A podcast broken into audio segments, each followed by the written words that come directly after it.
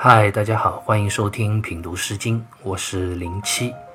这一讲呢，我们要来一起聊一下《背风》里的《跑有枯叶》这首诗。《跑有枯叶》这首诗歌非常的特别，这首诗歌一共有四段，但是在文学上，这四段的内容看上去有很多地方在逻辑上都是无法衔接的，上下文的关系非常的不明朗。所以，对于这首诗歌有很多不同角度的诠释。我们接下来就一段一段的看这首诗歌，试图和大家一起理出一个头绪。首先是这首诗歌的第一段：“袍有枯叶，既有深色，深则厉，浅则气。”袍有枯叶，这个“袍”指的就是葫芦，这个“枯”字。通枯萎的枯，意思是说秋天葫芦成熟了，所以枝叶就干枯了。既有声色，既是水名，也就是济水，也有说是渡水的意思。涉就是水边渡口的意思。这句话连在一起，到底是什么意思呢？讲的是成熟的葫芦和水边的渡口，那它们之间又有什么联系呢？当然是有关系的。高亨在《诗经精读》中就讲到，古人渡水常把大葫芦拴在腰间，可以不沉，因此称它为腰舟。其实就有点类似于我们现在套在腰间的救生圈那样，因为葫芦成熟之后中间是空心的，它有浮力，所以带着它去渡水就不会下沉。这在古代是非常常见的。所以这里第一句话就告诉了我们，这个故事是从渡水这件事情讲起的。那渡水该怎么渡呢？这也是有讲究的。深则利，浅则气。利这个字是从裸体的裸这个读音转化而来的。接这个字在这里读气，《说文解字》里就是高举的意思。这句话就是在说渡水的时候。如果水深的话，就要脱掉衣裳渡过去；如果水浅的话，就要提起衣裳渡过去。意思就是根据水的不同深浅，选择渡水的方式是不同的。好了，读到这里，第一段就读完了。那问题就来了：这一段从渡水这件事情出发，到底想要表达什么呢？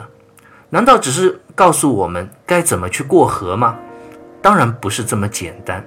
历来认同比较多的一种观点是认为，这首诗歌的第一段讲到了一个非常重要的处世哲理，也就是待时而动。方玉润在《诗经原始》里讲：“首章借涉水以喻涉世，提出深浅二字做主，以见涉世须当有时量，夺时务。”知其深浅而后行，意思是说，《袍有枯叶》这首诗歌第一段用涉水渡水这件事情来比喻涉世处世，人生处世就如同渡水一般，一定要知道深浅，了解自己当下所处的状态和所要面对的状态，认识时务，待时而动，才是正确的处世之道。我们再看，其实包括第一句在内，也讲了这样一个道理：袍有枯叶，葫芦的叶子枯萎了，表示它成熟了，这个时候才能用来作为渡水的工具。如果还未成熟，则就没有用以漂浮渡水的这样一个功能。任何事物在它不同的发展阶段，它的功能和作用都是不同的。我们只有把握它们的发展规律，才能让自己所做的每一件事都是最恰当得当的。这正是这首诗歌第一段想要告诉我们的道理。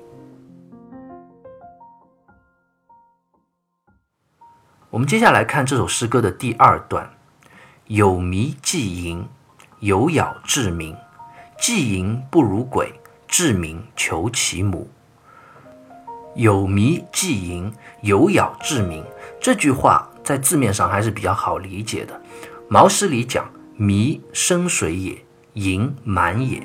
弥这个字就是指比较深的水，盈就是满意、充满之意。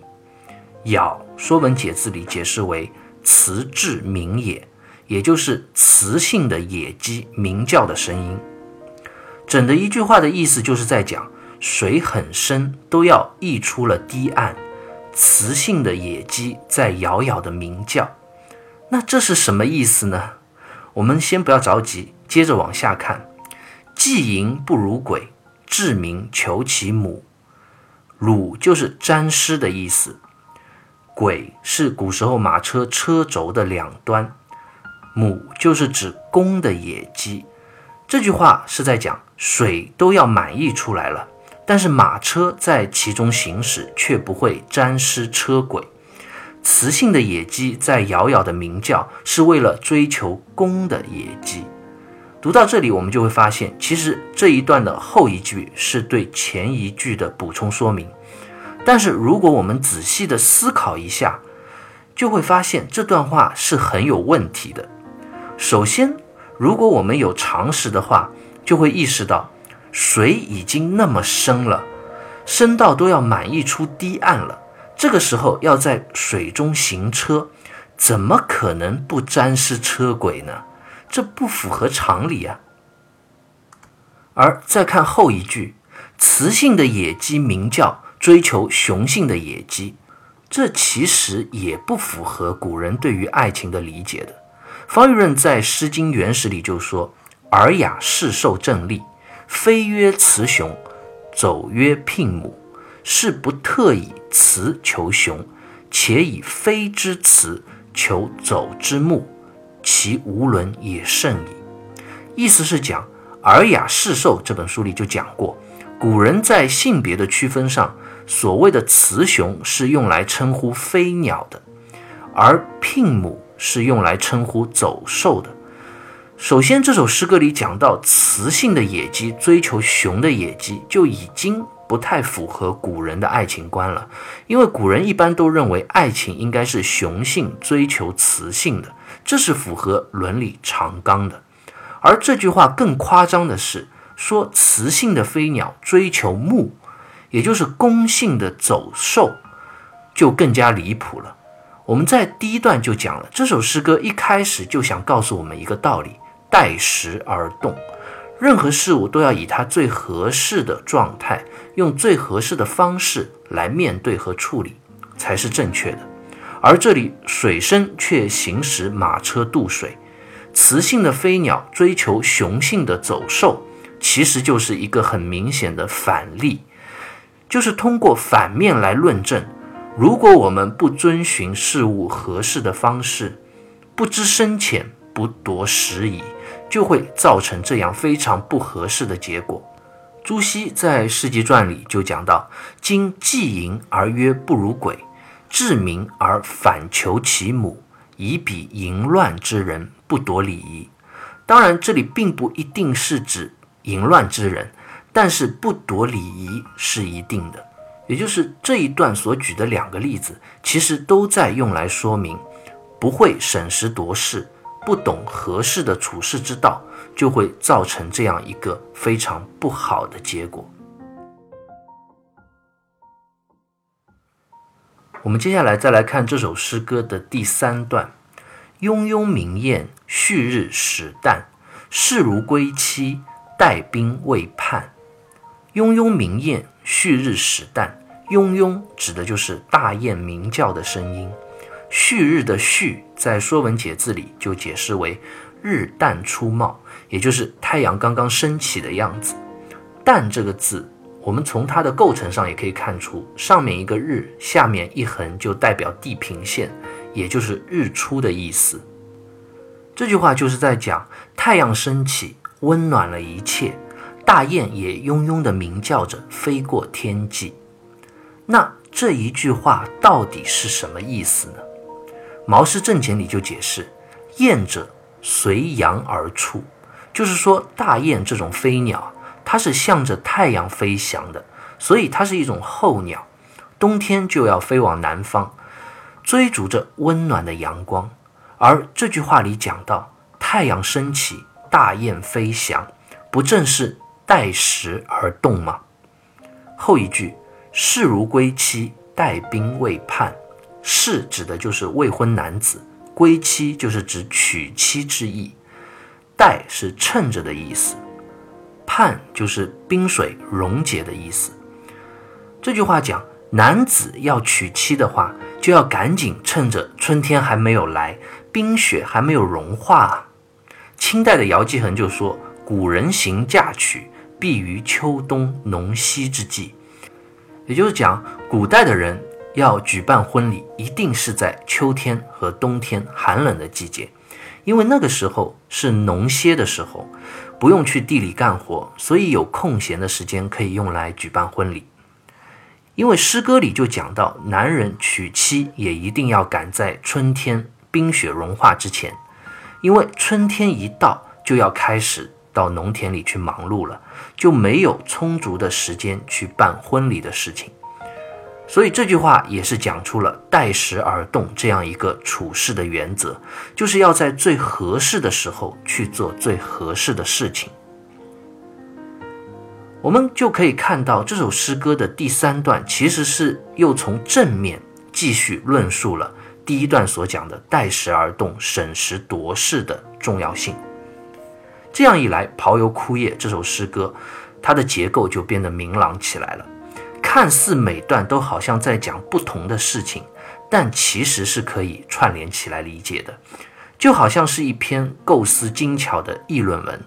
第一段抛出了一个最主要的论点，第二段和第三段又分别从两个方面——反面和正面——举例加以论证。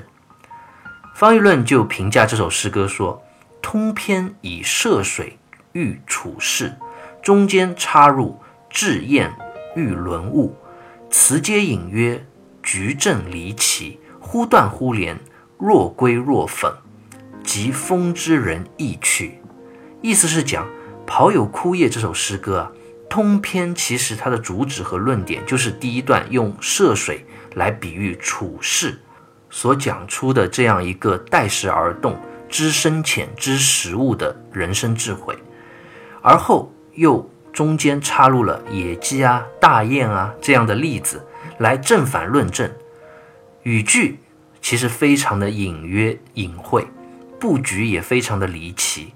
让人感觉上内容看不出有什么连续性，好像忽断忽连，又正反论证，所以读上去一会儿好像在讽刺，一会儿又好像在赞颂，特别能够表现出国风诗歌特有的意趣。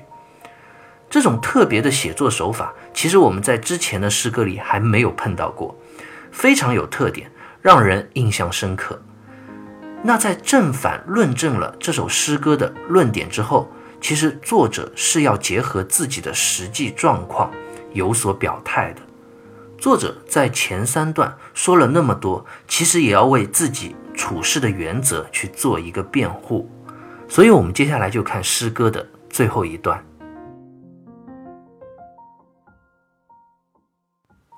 诗歌的最后一段写的真的是非常精彩。峰回路转，最后又回到了第一段所讲的涉水的主题，但是把这样一个主题又提升了一个高度。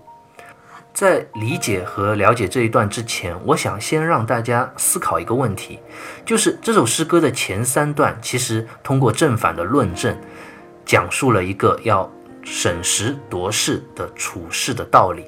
当然，在日常为人处事的过程中，能够做到知时务、知深浅。已经是非常不容易了，但是单单做到这些就真的够了吗？作者的答案是不够的，所以最后这一段就又进一步阐述了这样一个观点。我们接着看下去：朝朝舟子，人设昂否？人设昂否？昂须我有。朝朝舟子，人设昂否？朝朝就是招手挥手的意思。招这个字有提手旁，就是指带有手势、有动作的，这样发出一个招呼。在古文里，其实还有另外一个招，也就是召唤的召。这个招是没有提手旁的，它就是指言语上的召唤。这里的舟子就是指船夫，船夫在岸边挥手让我去坐船过河。这句话是什么意思呢？我们仔细想一想，之前讲到涉水，诗歌告诉了我们，水深的话应该脱下衣裳渡过去，水浅的话就应该撩起裤脚、撩起衣裳趟水过去。这其实是想说明要知深浅而后行这么一个道理。那么问题就来了，不管是水深还是水浅，如果有一艘小船呢，是不是就不需要再考虑任何的条件了吗？直接过去就行了？人设昂否？这个昂就是我的意思，指作者本人。我们发现作者在这里坚决地给出了一个否定的答案。即便是有小船可以渡河，船夫也招手呼喊我过去，其他人也都坐上船渡河了，但是我还是不会去，为什么呢？最后一句昂须我有，因为船上没有我的朋友啊。方玉润在《诗经原始》里就说：“同舟之内，苟无良朋，富可立代。”意思是同一艘小船里面。如果没有自己的好朋友，那这艘船就离倾覆沉没不远了呀。这当然是一个比喻，诗歌作者也是以渡河的小舟来比喻自己所处的环境。如果自己的身边没有好朋友，没有能够互相信任、支持的知己相伴，那在人生的旅途中就会遇到很多的坎坷和艰难。正所谓同舟共济。在一条船上的人要顺利的渡过河水，要抵达彼岸，就一定要是良朋益友，互相扶持，才能够得到最后的成功。诗歌的最后一段其实也是升华了前三段的论述，也就是我们要做好一件事，不单单是要知深浅夺食物，更重要的是要有良朋益友的相伴。天时地利当然需要。但是还不够，最最重要和不可或缺的是人和。其实关于《跑友枯叶》这首诗歌，还有许多其他不同的理解。